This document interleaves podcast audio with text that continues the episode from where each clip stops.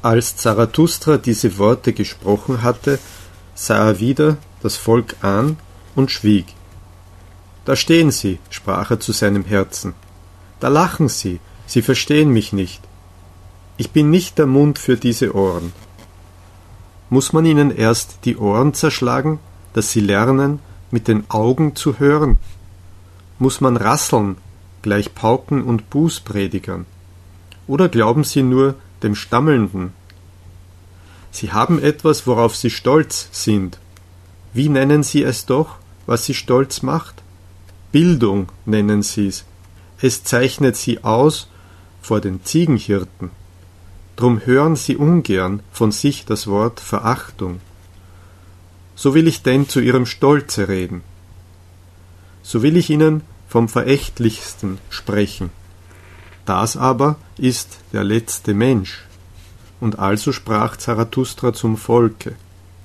Es ist an der Zeit, dass der Mensch sich sein Ziel stecke. Es ist an der Zeit, dass der Mensch den Keim seiner höchsten Hoffnung pflanze.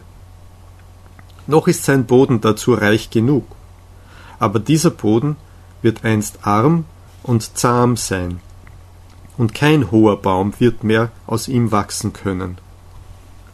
Wehe, es kommt die Zeit, wo der Mensch nicht mehr den Pfeil seiner Sehnsucht über den Menschen hinauswirft und die Sehne seines Bogens verlernt hat zu schwirren ich sage euch, man muss noch Chaos in sich haben, um einen tanzenden Stern gebären zu können. Ich sage euch, ihr habt noch Chaos in euch. Wehe, es kommt die Zeit, wo der Mensch keinen Stern mehr gebären wird. Wehe, es kommt die Zeit des verächtlichsten Menschen, der sich selber nicht mehr verachten kann. Seht, ich zeige euch den letzten Menschen, was ist Liebe? Was ist Schöpfung? Was ist Sehnsucht? Was ist Stern? So fragt der letzte Mensch und blinzelt. Die Erde ist dann klein geworden, und auf ihr hüpft der letzte Mensch, der alles klein macht. Sein Geschlecht ist unaustilgbar wie der Erdfloh, der letzte Mensch lebt am längsten. Wir haben das Glück erfunden, sagen die letzten Menschen und blinzeln. Sie haben die Gegenden verlassen, wo es hart war zu leben, denn man braucht Wärme. Man liebt noch den Nachbar und reibt sich an ihm, denn man braucht Wärme. Krank werden und Misstrauen haben gilt ihnen sündhaft. Man geht achtsam einher. Ein Tor, der noch über Steine oder Menschen stolpert, ein wenig Gift ab und zu, das macht angenehme Träume, und viel Gift zuletzt zu einem angenehmen Sterben.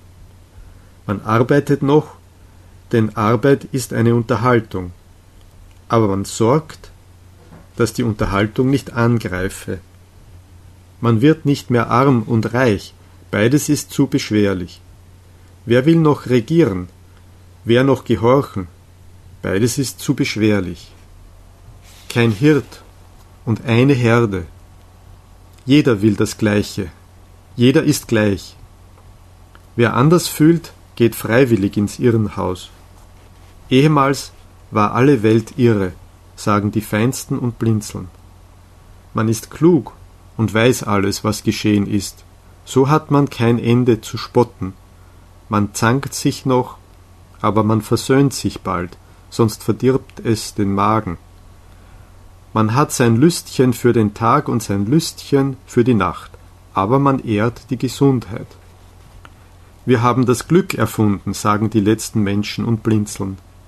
Und hier endete die erste Rede Zarathustras, welche man auch die Vorrede heißt. Denn an dieser Stelle unterbrach ihn das Geschrei und die Lust der Menge.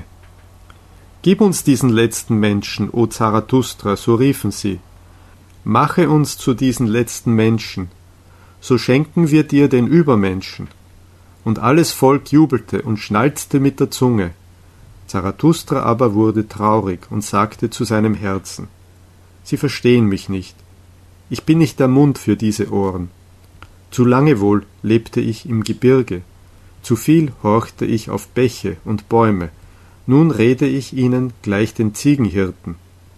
Unbewegt ist meine Seele und hell wie das Gebirge am Vormittag. Aber sie meinen, ich sei kalt und ein Spötter in furchtbaren Späßen. Und nun blicken sie mich an und lachen. Und indem sie lachen, hassen sie mich noch. Es ist Eis in ihrem Lachen.